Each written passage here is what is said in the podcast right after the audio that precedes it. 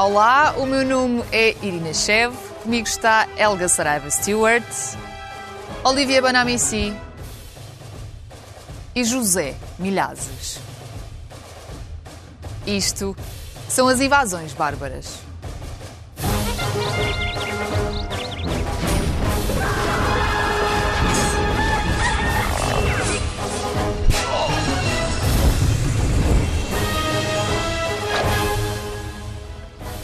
Sejam bem-vindos ao terceiro episódio da segunda temporada do Invasões, que agora também está em podcast. A semana que passou ficou marcada pela reabertura das creches e do primeiro ciclo, e todos, uns mais que outros, mas no geral, todos sentimos os efeitos deste primeiro passo de desconfinamento. A conversa vai começar precisamente por aqui.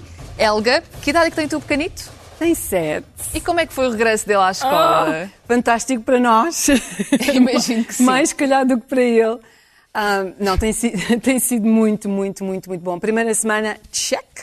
Um, estamos todos muito felizes. Acho que era mesmo preciso ele voltar a, a, ter esta capacidade de socializar com os amigos. Ele já sentia muita falta da professora. Professora Susana, olá! Muitos beijinhos. Ela tem sido incrível e, e, e, acho que vale a pena mencionar que os professores um, foram atirados para esta pandemia assim de uma forma um bocadinho um, abrupta uh, e, e, não é fácil. Nós um dia nós vamos nos rir acerca do, do, de como é, que, como é que foi estar a olhar para esta adaptação para o digital e para a telescola um, mas nós, estando aqui neste momento agora, não é fácil. E os professores tiveram que, que se adaptar e que ajudar as crianças a adaptar e a lidar com muitas uh, questões ligadas à telescola e, portanto, a esta, a esta comunicação uh, claro. dois-dimensional, duodimensional. Um, e, e, não é, e, não é, absolutamente fácil. Claro. Não é absolutamente fácil. Zé, tu também ficaste com muito mais tempo livre para ti. É, digamos que. algum, digamos, é, algum, digamos é bom. É, é verdade, é verdade, é verdade. Não, é, foi uma alegria. Por exemplo, a minha neta, ela tem três anos, ela não dormiu a noite antes de ir a primeira vez para, para o infantário. Pá, estava tão emocionada, tão emocionada, queria ver. Uh, as outras crianças, pá, queria aulas de dança, Quer dizer, é, Queria é uma... fugir de ti. Hã? Fugir de ti. Epá, de mim, ela, ela já andava a fugir há uns tempos. Uh, uh, o, meu neto, o meu neto é que andava mais perto de mim, uh, andava mais perto de mim, andava e anda, mas, mas também regressou à, à, à creche. E claro que isso é um momento, é um momento muito interessante porque nós vemos que as crianças nas creches aprendem muito e muito rapidamente coisas novas que trazem para casa. Também levam de casa para, para uh, uh, os infantários e tudo isso. Mas trazem uh, palavras, digamos, expressões, até o dizer adeus, tchau, tchau, aprendeu na, na, no infantário o meu neto. Daí que eu acho isto muito positivo e espero que esta seja a última vez que os infantários e as creches em Portugal tenham fechado.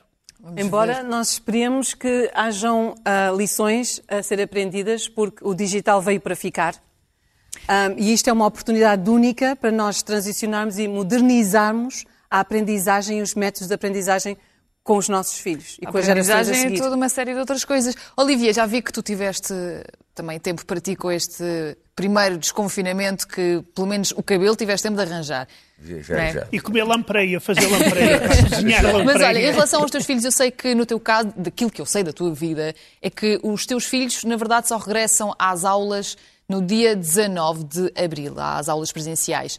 Mas de 0 a 10, quanto é que, quanto é que tu queres ver-te livre deles? Quando, quando é que eu quero o quê? Veste livre deles. Não, porque temos uma barreira aqui que é surreal. Para já sou surdo de natureza, não é? Eu nasci surdo. Eu admito, não vou mentir. É o acrílico, então é assim, Exatamente, e acho muito bem. Não é? Mas é que sou surdo, portanto é assim, vamos fazer sinais. Queres que, é? queres é que, que eu bata à porta? Queres Hoje que eu faça vou concordar com vocês a noite toda. Não, mas de 0 a 10 quero me livrar deles. Hum, de forma egoísta, Sim. não quer livrar dele. Não quer. Uh, não quer, nunca, nunca. Uh, agora quer. Foi uma quer pergunta mesmo, provocatória. Para eles, a sério, é um pesadelo. Tipo, é um pesadelo. E, e é assim, eu tenho dois filhos, não é? 19 e 16 anos. Portanto, só vou recomeçar a escola, no caso do meu filho e da minha filha na universidade, no dia 19 de abril. Mas eu vivo com ele, tipo isto. Tipo, até eles, tá, como sou jornalista, uh, falamos muito disto há meses, não sei o que mais. E eles próprios dizem, oh pai, já viste hoje? 545 casos, estamos no bom caminho. Tipo, é, é uma companhia. Vivem é incrível. Eles vivem isto na pele. E estou super emocionado a falar disto porque eles estão a viver um momento que não é fácil. Não é fácil, não, não vou mentir, não, eh, da vida deles. E quero me livrar. Eu não quero, como pai, mas para eles. Uau, serei super contente no dia 19 de abril quando eles vão voltar a uma certa liberdade. Acredito que sim. Helga, aqui falando da telescola e puxando um pouco aquilo que já tinhas começado a abordar, quais são as vantagens que tu vês da telescola? Há, há, há um caso, eh, há um ponto curioso que eu pessoalmente noto eh, em nossa casa, que é o facto de que ahm, obriga-nos a estar muito mais envolvidos ahm, no, no processo de educação da- do nosso filho. Não é só levá-lo para a escola e fica lá às mãos da- do- dos professores e, e bye bye. Ahm, nós eh, temos que estar lá com ele. Um, temos que ajudá-lo no processo de- de- de- da parte tecnológica em si, que toda a gente aprende, mas depois também na parte emocional e de comunicação. Um dos grandes desafios da escola virtual, da telescola, é precisamente este de motivação e prestar atenção. E, e- e foi algo que para nós um, foi, abriu muito os nossos olhos, porque nós sempre, tanto eu como o meu marido, um, nós sempre tentamos ter, eh, ter certas boas práticas em casa. Um, e é engraçado como essas boas práticas vieram a pagar agora nesta altura de Mas confinamento. que, que género de Por- boas práticas? Por exemplo, a, tom- a tomada de atenção. A tomada de atenção é, é- é um, é um- é um problema grave hum, na telescola, porque o, o virtual é muito fácil nós nos distrairmos e crianças Claro. se distraírem através desta, deste meio virtual. E, portanto, tomar atenção e saber tomar atenção não é algo que se aprende tipo dois dias antes, agora vem o confinamento e a minha criança vai saber prestar atenção. É algo que, já, que os pais fazem com os filhos, desde ou os encarregados de educação fazem com os filhos desde muito cedo. E existem ah, boas práticas, como, por exemplo, ser disciplinado ou ter uma rotina saudável de sono com a criança. As crianças devem dormir. Eu, a mim fascina-me ah, um pouco. um- eu vejo esta cultura mais aqui em Portugal, no Reino Unido, absolutamente. É, é mesmo muito diferente. As crianças lá vão dormir às sete e meia da, noi- da tarde, da noite. Ah, Eu aqui sei que há crianças que vão dormir às onze e meia da noite, meia-noite.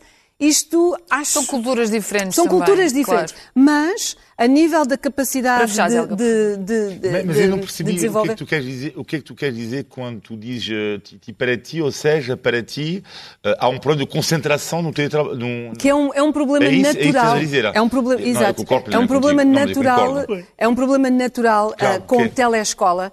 Ah, e aliás, é algo que se nota ah, através da comunicação virtual, é que tu perdes, ahm, tu perdes muito da linguagem ah, natural, Corporal, claro, corporal claro. que existe. Existem ah, vários e, sinais, claro. Exato. E, Zé, tu por perdes favor. muito e isso. aqui há uma coisa a acrescentar, é porque são muitas horas ao computador. Os oculistas devem estar a esfregar as mãos. Porque vai, Foi o que o teu começar. oculista te disse. Hã? O teu oculista disse Ele não está na telescola. É, Eu não estou na telescola e a minha, e- e a minha oculista Ele é o sabe. professor, ele é o professor.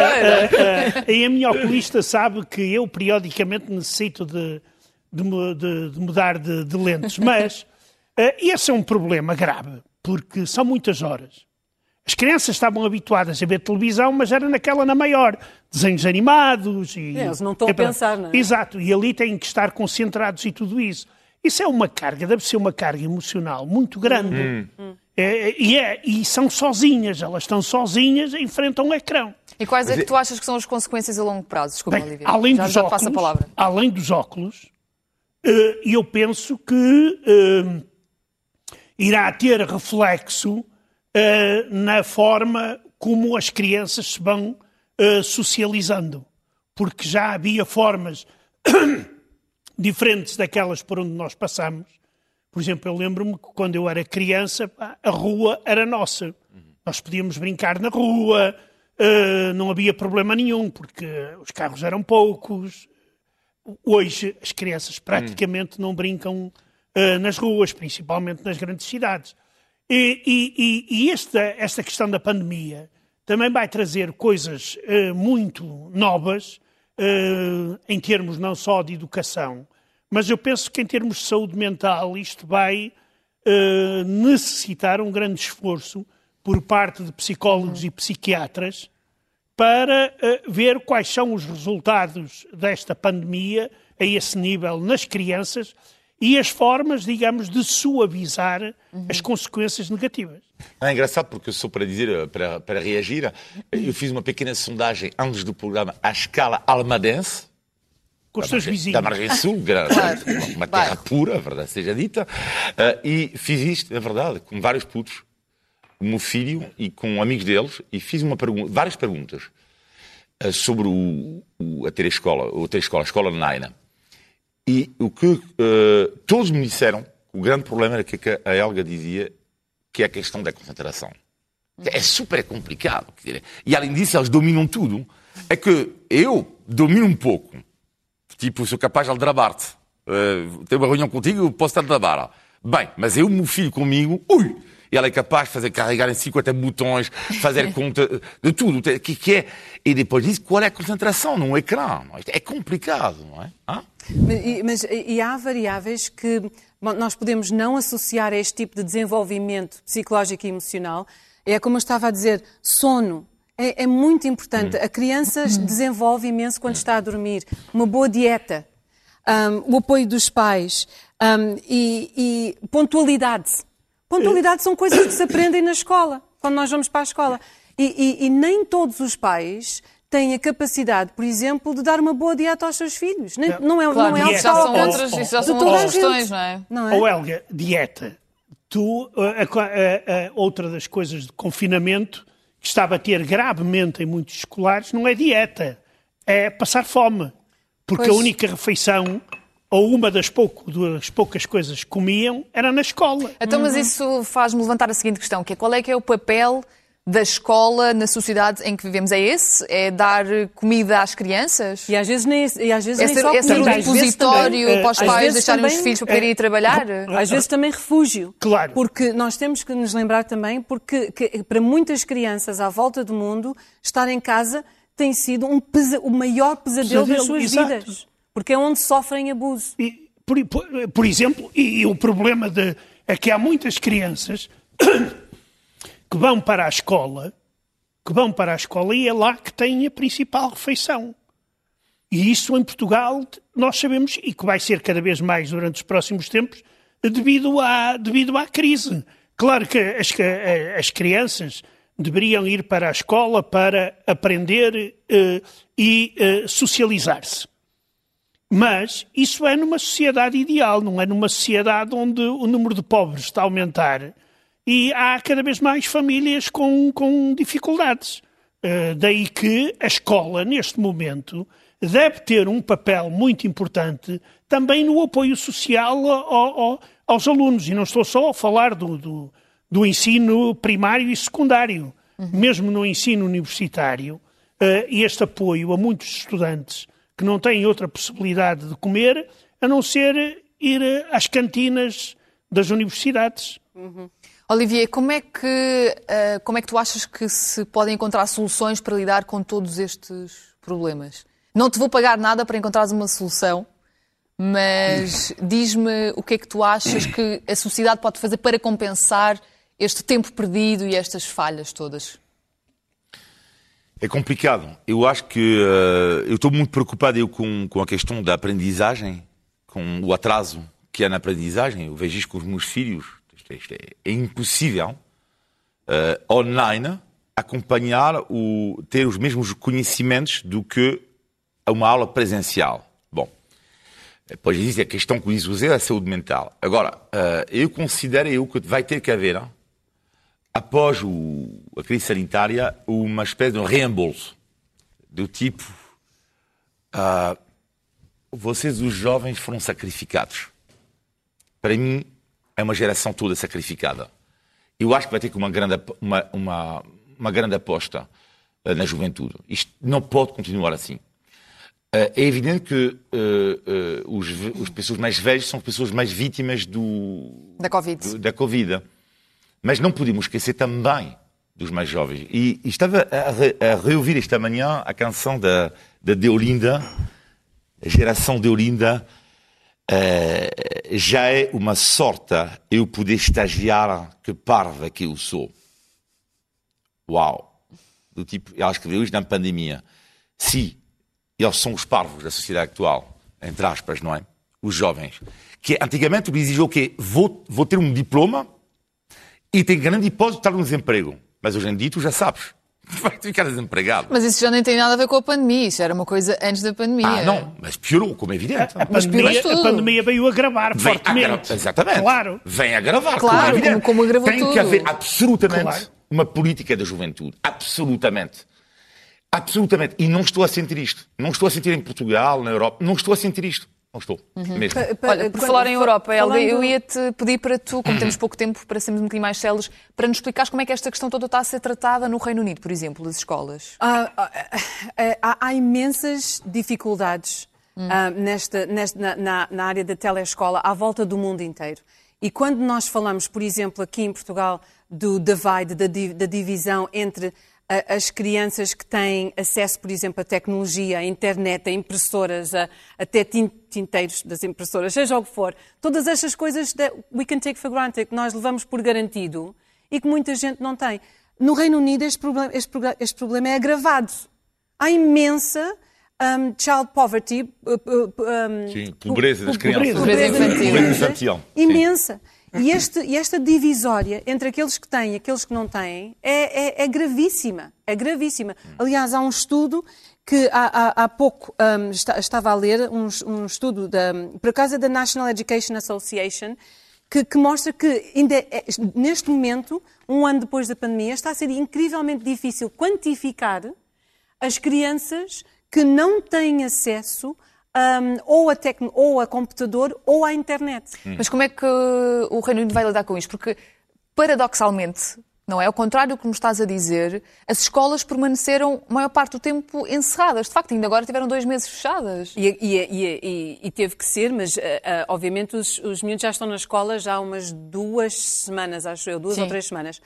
Hum, e, e dou graças a- a- aos santos que há aqui uma aprendizagem a nível da vacinação, porque no Reino Unido agora nós, nós- eles chegaram a um ponto em que eles ensinam as pessoas a se vacinarem. As, mesmo as próprias crianças sabem... A sabem vacinarem-se, a, a testarem-se, elas perdão, próprias, a fazerem os testes.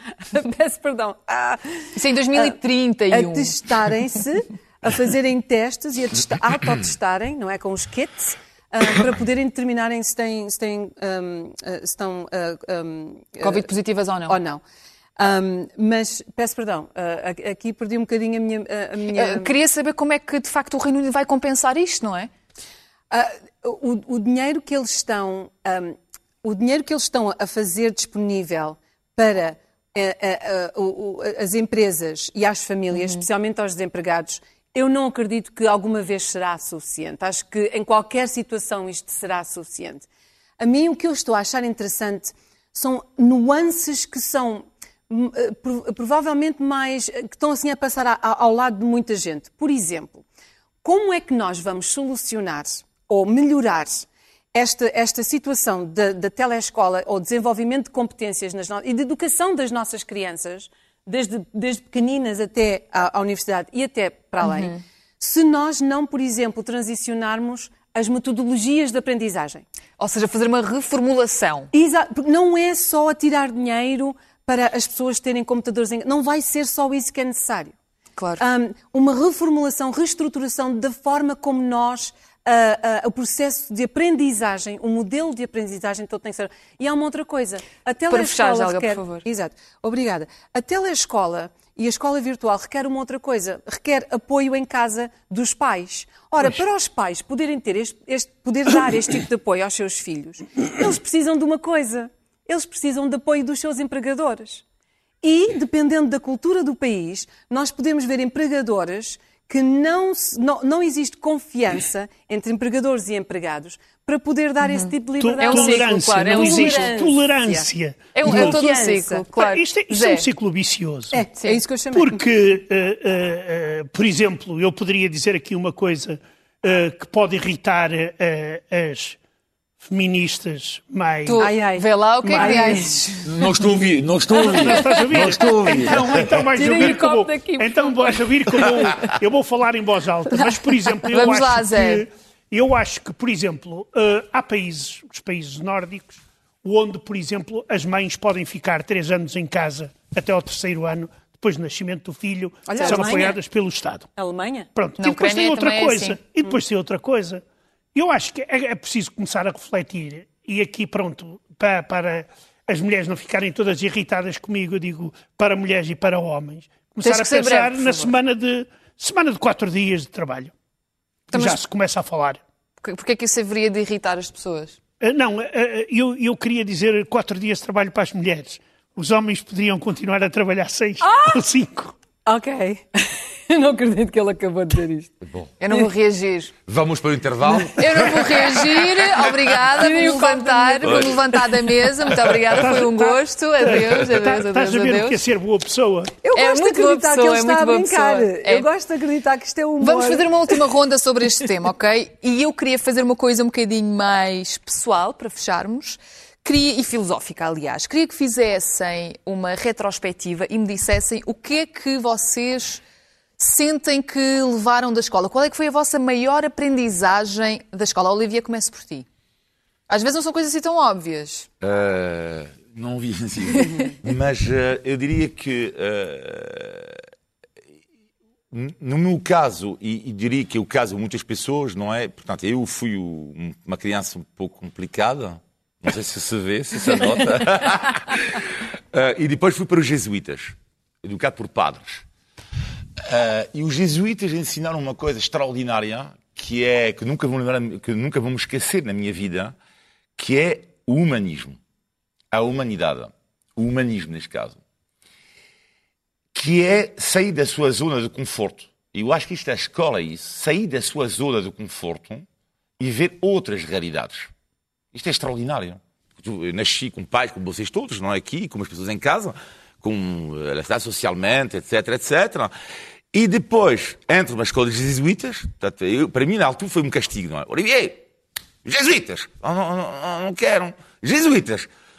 Adorei, adorei, saí da minha zona de conforto, descobri padres extraordinários que me ensinaram valores humanos, que eu tento, não sei se eu sou humano, não sei, espero ser, mas é isto que eu adoro na escola que é também em função da tua educação ver outras realidades e adaptar-se a isto, porque afinal, no nosso dia a dia como adulto, é exatamente isto. Somos diferentes e temos que nos adaptar minimamente ao outro para vivermos a sociedade. Para mim, foi um, o papel que eu tive a escola comigo que eu espero que a escola tenha com os meus filhos. Sabes que eu às vezes também tenho dúvidas se tu és humano ou não, porque eu às vezes acho que tu és um extraterrestre, mas olha, isso foi muito bonito.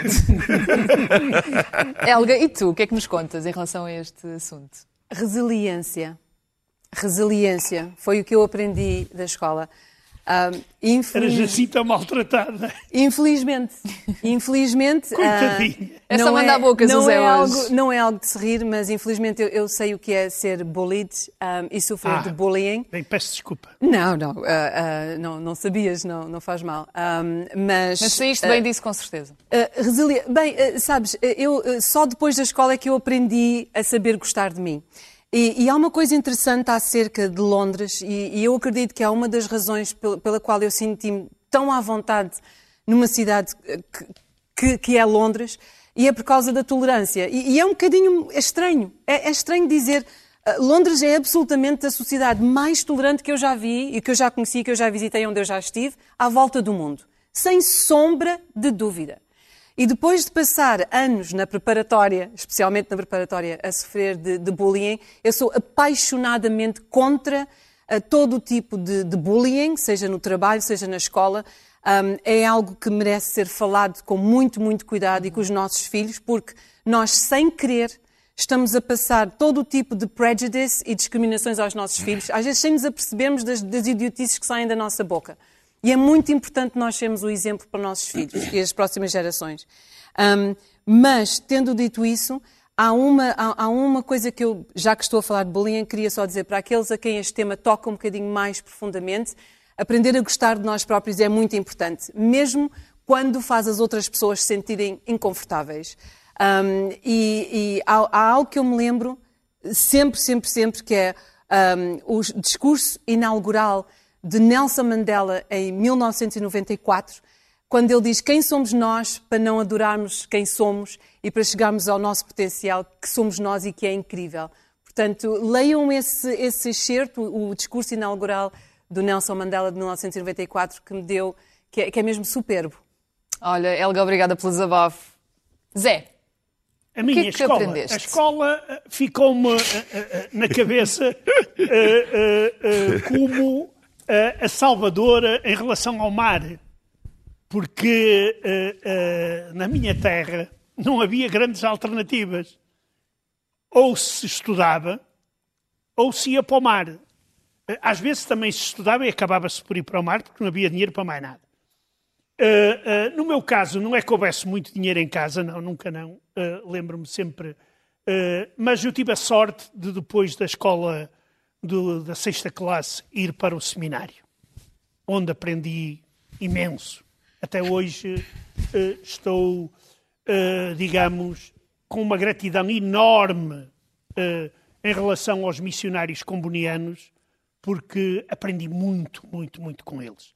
Daí que, para mim, digamos, a escola.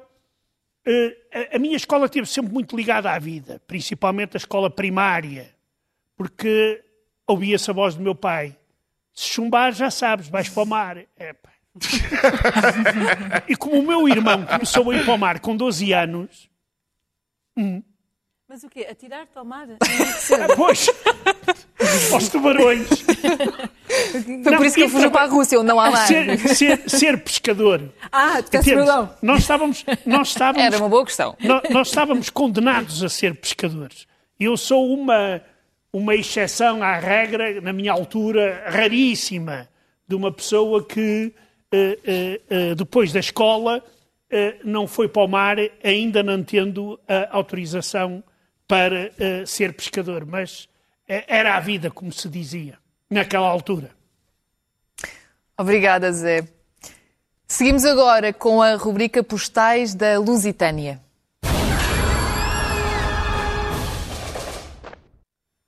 Todas as semanas vamos colocar aqui vídeos enviados pelos nossos espectadores e vamos esmiuçar o que nos têm para dizer.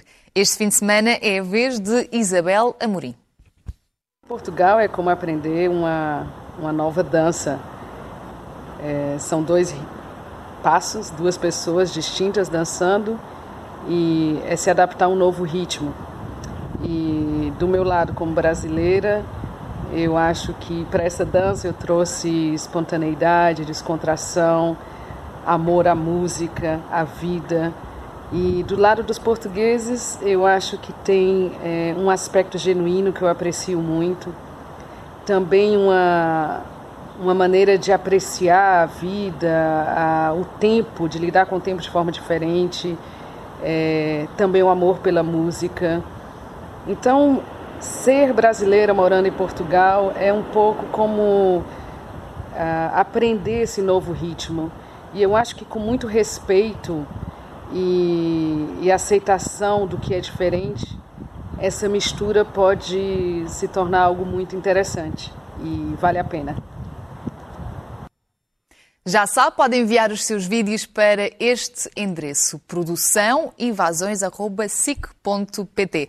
Vamos lá esmiuçar então aqui uh, o que a Isabel nos diz neste vídeo. Olivia, começo por ti. Quais são as tuas primeiras impressões? Portanto, a Isabel menciona que ser brasileiro em Portugal é aprender um novo ritmo.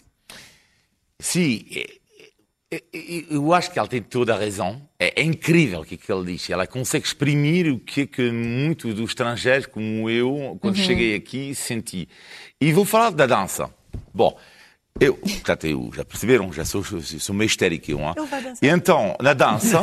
Olha, não digas nada. É que aparecia agora que Que isto não ias vai dançar. dançar. Sim, mas eu estive, estive Ah. quase. Mas, mas o cameraman, eles vão dizer, Olivier, não, Claro, não, não, não, não, claro, fica quieto. claro. Não posso. Sim, por favor. Parecia que te Mas, pagar exatamente. mais para Sim, dançar. Sim, sim. Mas eu, a primeira vez que entrei numa discoteca em Portugal, é muito engraçado porque eu estava com amigos meus portugueses e eu, histérico, pronto, um pouco como os brasileiros, não é? Tipo, pronto, os brasileiros têm, quando histérico, estou a falar de pessoas mais eh, expansivas. Eu estava lá, ainda está, e ding, ding, ding, ding, ding. E os meus amigos portugueses, tipo, eles são mais sensuais, tipo, são mais kizomba, estás a ver? Certo. Eles são mais assim, tipo, uau! Não, mas é verdade, tenho certeza que o Zé dança assim. Tenho certeza que o Zé não é histérico numa pista de dança. É mais assim. É mais sensual. Sim, exatamente. O Zé deve estar assim. E ele deve falar na boa. O Tuga fala, dança. E bebe um copinho ao mesmo tempo. Pois. Exatamente. Esfrega a barba. Exatamente. É isso. E adorei. Helga, e tu? Quer dizer, não sei. Primeiro é melhor responder o Zé. Desculpa, Helga. Desculpa, Helga. Aqui, Então, aqui, Zé, estas aqui, provocações. eh, eh, aqui eu não sou um exemplo. eh, Aqui eu não- sou um exemplo muito bom português, porque sabes que no- na Rússia nós éramos olhados como muito impulsivos, tipo machos latinos, hã? daqueles que Sim. há todos.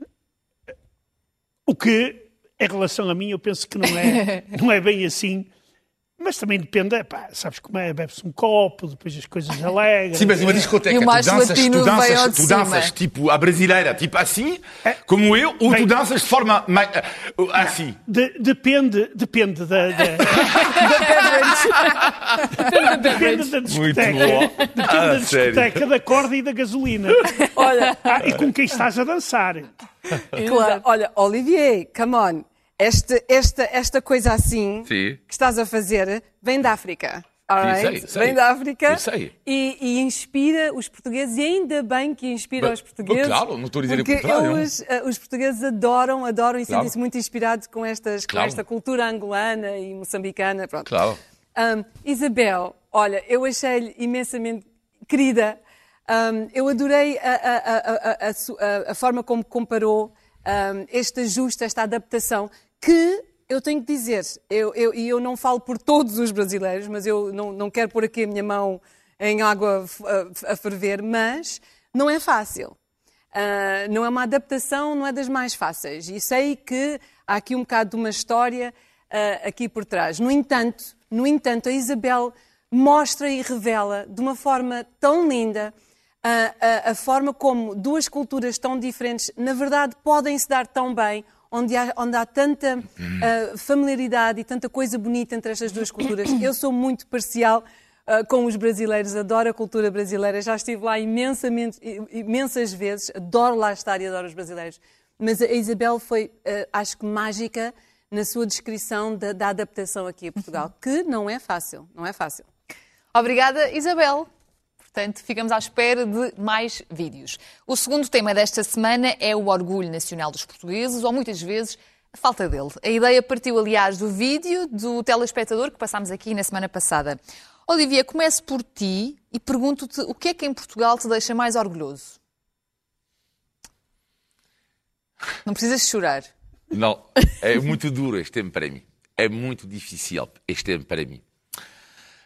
Hum, é difícil porque, claro que eu, eu, pronto, não nasci aqui, eh, mas é uma coisa que mexe imenso comigo aqui, que é a questão da, lá está, da humanidade. Eu lembro muito bem, que uma coisa muito estranha, que eu já vou coisa acontecer, mas vocês são, são, são, nas- nasceram aqui. Estavas a olhar para mim? Sim, pensei, Ficaste ela na nasceu aqui esqueci-me. Tipo, oh, mas pronto. Ah, que é o orgulho, uma coisa. Eu amo tanto este país que o orgulho tem a ver, às vezes digo, olha, sim, a comida, a natureza, tudo. Ah, claro, mas isto, eu vou mais além disso. A questão das pessoas. E então, eu lembro muito bem na Suíça, ah, estive uma, uma reportagem na Suíça há 10 anos atrás, 15 anos atrás, e vejo um, um- um português eh, num comboio. Está, ele está a ler o jornal A Bola. Uhum. E fiz uma coisa que eu nunca fiz na minha vida. Porque sou francês, franco-italiano, pouco importa. Mas uh, eu, cada vez que vejo um francês, imagino, estou de férias na, na Rússia, não sei onde, não vou dizer, ei, sou francês. nunca, nunca, nunca vai acontecer. Ora lá, num comboio, o orgulho. Ei, ele estava a dizer a bola. Ele estava lá no meio, estava a dizer a bola. Eis! O Benfica empatou. A sério? E lá, tipo, ele, super contente. Fala português? Claro! E, e sinto isto, que é algo que eu não consigo exprimir, que é uma espécie de união uhum. à volta de uh, uh, uh, que é algo que Portugal, que outros países perderam muito, que é, apesar de tudo, o orgulho, apesar de, de, dos problemas todos que nós temos aqui, que eu sinto isto, que é esta questão da humanidade. Para responder a tua pergunta, é a humanidade. O povo é disto que eu tenho mais orgulho em Portugal. Mesmo. Mais nada. Helga, e tu? Eu, eu, eu estou-me a rever tanto no que acabaste de dizer. Estás-me a transportar para tantos momentos em, em, Londres onde me deparo com um outro português e de repente há uma festa. É assim?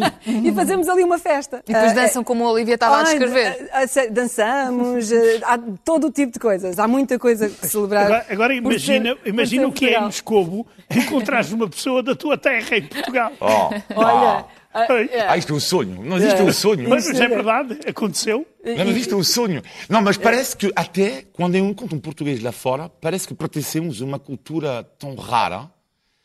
Não sei, vocês não sentem isso? Tipo um, não é mais conhecida à volta do mundo. Não é, não é uma cultura muito conhecida. Mas já, mas já falamos sobre isso. Raro, deixa, deixa, deixa lá a Helga dizer. Já, não, mas já falamos sobre isso. Uh, Portugal. Portugal, Desculpa. curiosidades, eu tive que ver. Portugal é um país muito curioso em vários sentidos. Eu já vou dizer as duas coisas que mais me orgulho de Portugal.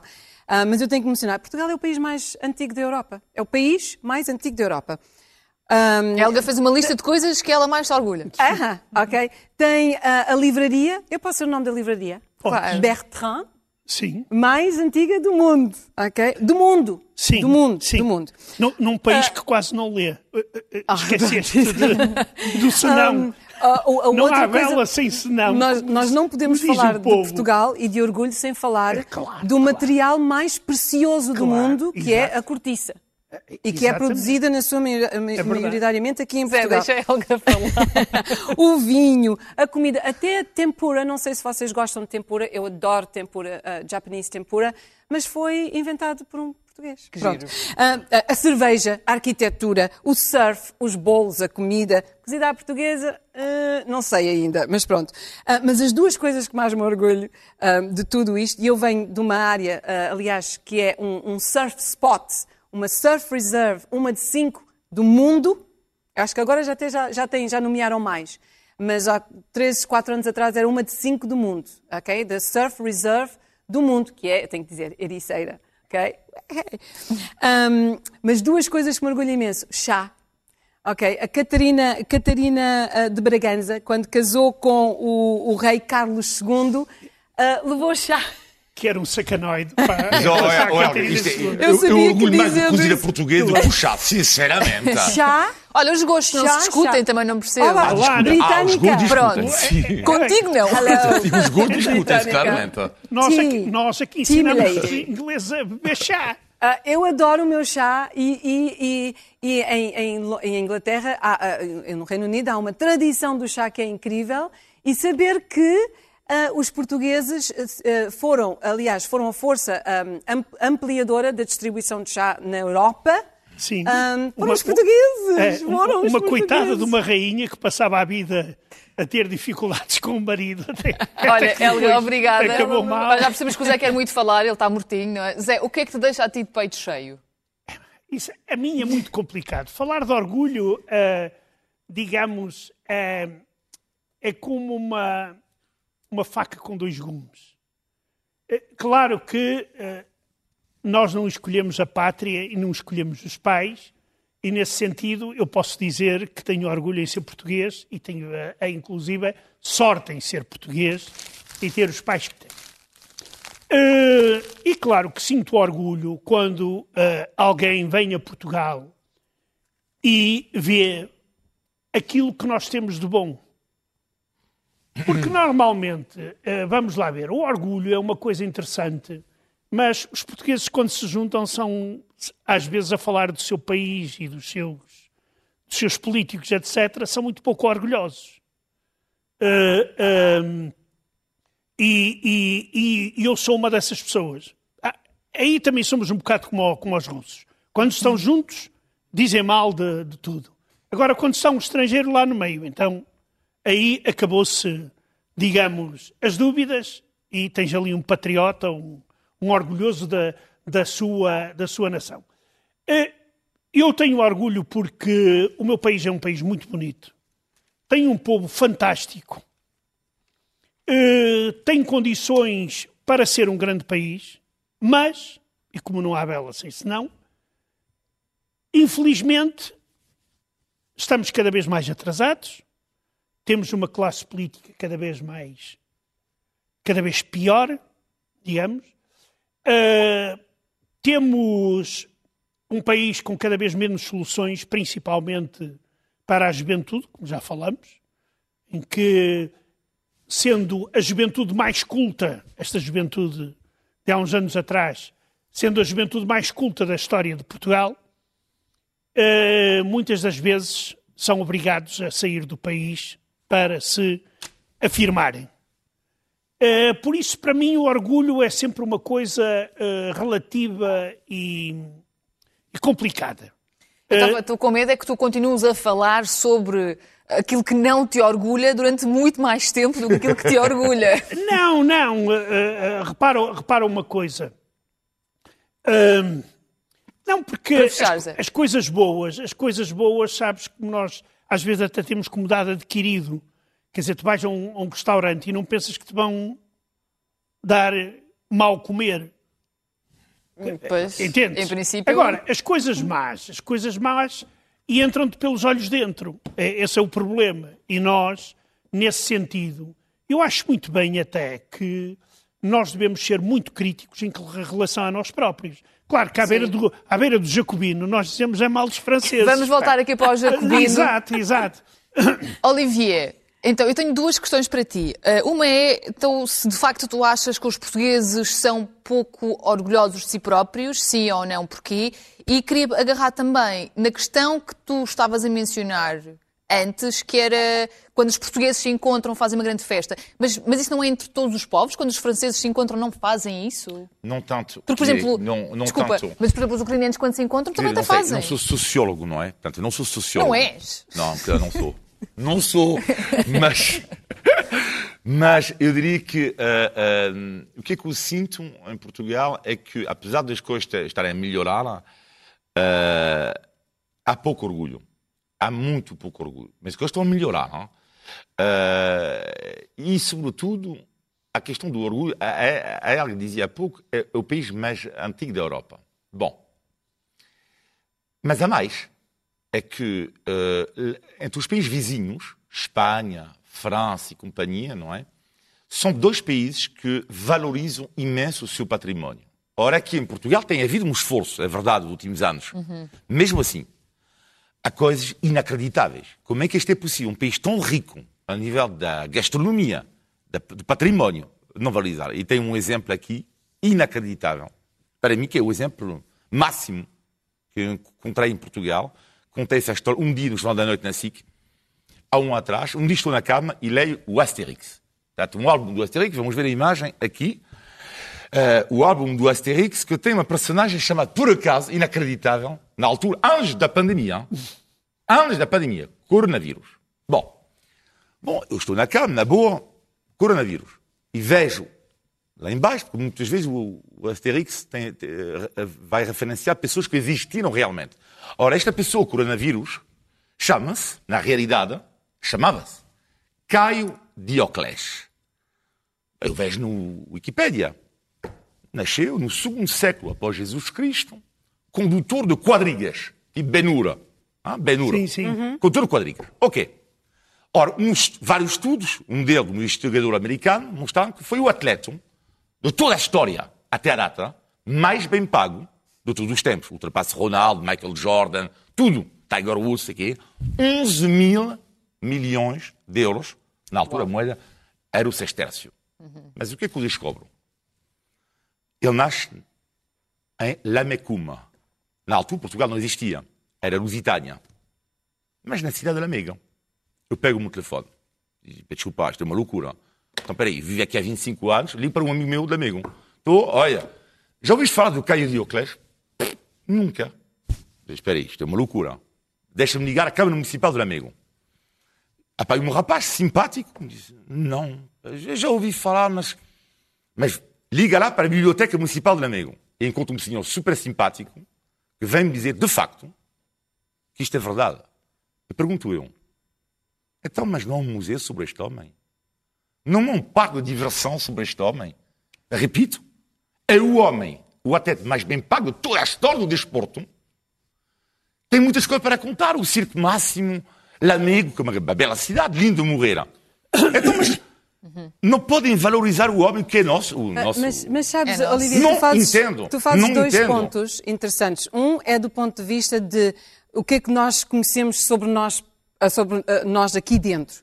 E outra coisa é sobre o que é que se conhece sobre Portugal. Porque Portugal passa por debaixo do radar, ou pelo menos até há uns 5, 7, 8 anos, passava por baixo do radar de muitas pessoas à volta do mundo.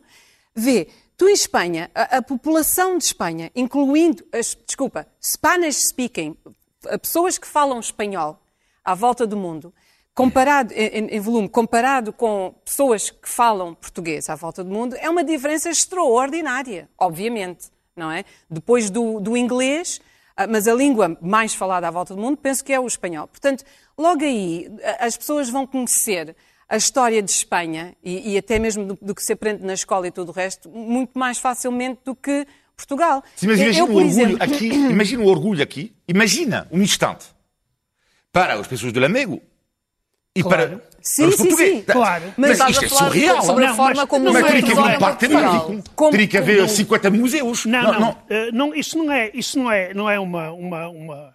Isso há, há montes de histórias. Ah, ah. Há imensas. De personalidades. Mas concordas comigo ou não concordas comigo? Concordo absolutamente. Sim. Ah, ok. E, absolutamente. E olha, e, Porque repara uma coisa, eh, muitas das vezes, muitas das vezes, uh, uh, o património é apresentado para inglês ver, ou seja, para os turistas. Vamos, vamos encerrar por aqui, porque não vale a pena abrirmos esta, esta discussão, que de certeza que vamos ter oportunidades para falarmos sobre isto. E, não, e temos 30 segundos, portanto não vai dar. E aproveitando estes últimos segundos, eu quero pedir-vos para, tendo em conta as nacionalidades desta mesa, as, as nacionalidades, as nacionalidades Sim. não, as nações que nós representamos, quem é que é, ou qual é que é a nação mais orgulhosa desta mesa? Portanto, temos França, Reino Unido, Rússia, Portugal e Ucrânia. Um, dois, três. É Zé. a Rússia.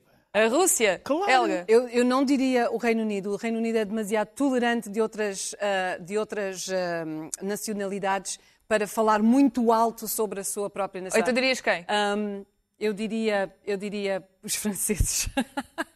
Eu hesitaria entre os franceses e os russos. Uh, hesitaria. não sei, vou ser bem educado, vou dizer uhum. os franceses. Ok, muito bem. Mas, principalmente nos últimos tempos, os russos. Sim. A, a propaganda, pelo menos, mas, faz deles. Sim, sim. sim, mas isso não quer dizer que o resto do mundo acredita. Eu digo os franceses.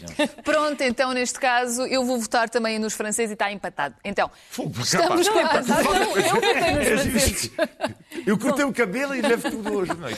Estamos quase a chegar ao final do programa, mas antes, cada um de nós vai acrescentar uma informação extra e agora num tom um bocadinho diferente do que estávamos a ter até o momento. Começo eu e lembro-vos que esta semana fez 10 anos desde que começou a guerra na Síria. Não vou falar nem de destruição, nem de vítimas, vou homenagear uma das muitas famílias sírias que teve que recomeçar a vida de novo. Na imagem vemos Sali com o marido Ayman e a pequena Maria. Moram em Olhão. Aos jornalistas do Expresso, Nuno Botelho e Ana França, o casal contou que não vai dizer à filha, seja o que for sobre este conflito e sobre quem bombardeou quem, porque dizem eles que não querem que ela cresça sem saber perdoar.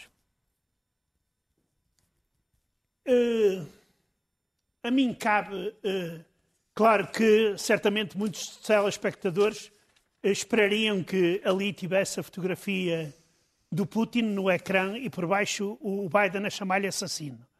Mas, mas não está, porque eu acho esta fotografia aqui uh, mais contundente e que nos deve chamar a atenção. E é o conflito em Moçambique, onde há crianças que são decapitadas. E este conflito é não só devido ao aparecimento de forças extremistas, como à vigência de um regime em Moçambique com já 40 anos, eh, corrupto e que transformou Moçambique num Estado quase, quase digamos, eh, eh, fracassado. E perante esta fotografia, eu só posso desejar às pessoas que tenham uma boa noite e bons sonhos, porque nós temos muita sorte.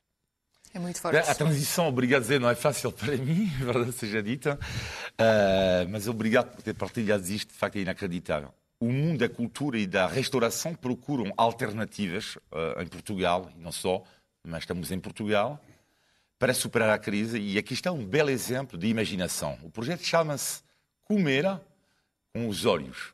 A associação cultural chama-se Lavrar o Mar e será no próximo fim de semana. São aulas online de cozinha com o chefe e durante as aulas passam muitos certos de cinema que têm a ver com a comida. Para quem gosta de gastronomia e é da comida, como é eu, é o sonho. É o sonho. Neste caso, os participantes vão cozinhar com o chefe online. Sim. Um risoto tricolor que aparece Sim. no filme Big Night e trufas de chocolate que aparecem no filme Chocolate. Tortura. As pandemias trazem o melhor e o pior do ser humano, mas também o mais curioso, não é? Todos se acham científicos nestas alturas, eu falei disto a semana passada, e no século XIV, durante a pandemia mais bem conhecida da nossa história, que é a peste negra, eh, os professores catedráticos da Universidade de Paris não foram uma exceção. Estes professores anunciaram que a peste negra foi criada no dia 20 de março de 1345 e eles dizem que foi criada por uma tripla conjunção de Saturno, Júpiter e Marte no 40 grau de Aquário. Ora, esta foi uma pandemia que matou 25 milhões de pessoas e, obviamente, culpas também foram apontadas aos judeus, que foram torturados e queimados até à morte aos milhares, o povo rom e, claro, às bruxas. A verdade, amigos, é que esta pandemia foi causada por pulgas espalhadas por ratos que, quando estes morriam, eram transferidas por outros animais. Ora, isto só vem a cimentar aquilo que estávamos a dizer a semana passada. Deixem os cientistas fazer o trabalho deles. Não se metam no trabalho dos cientistas. Bom fim de semana, Dia do Pai. Um grande abraço. As teorias de conspiração do antigamente. Obrigada por ter estado connosco. Estes quatro invasores bárbaros regressam na próxima semana. Até lá.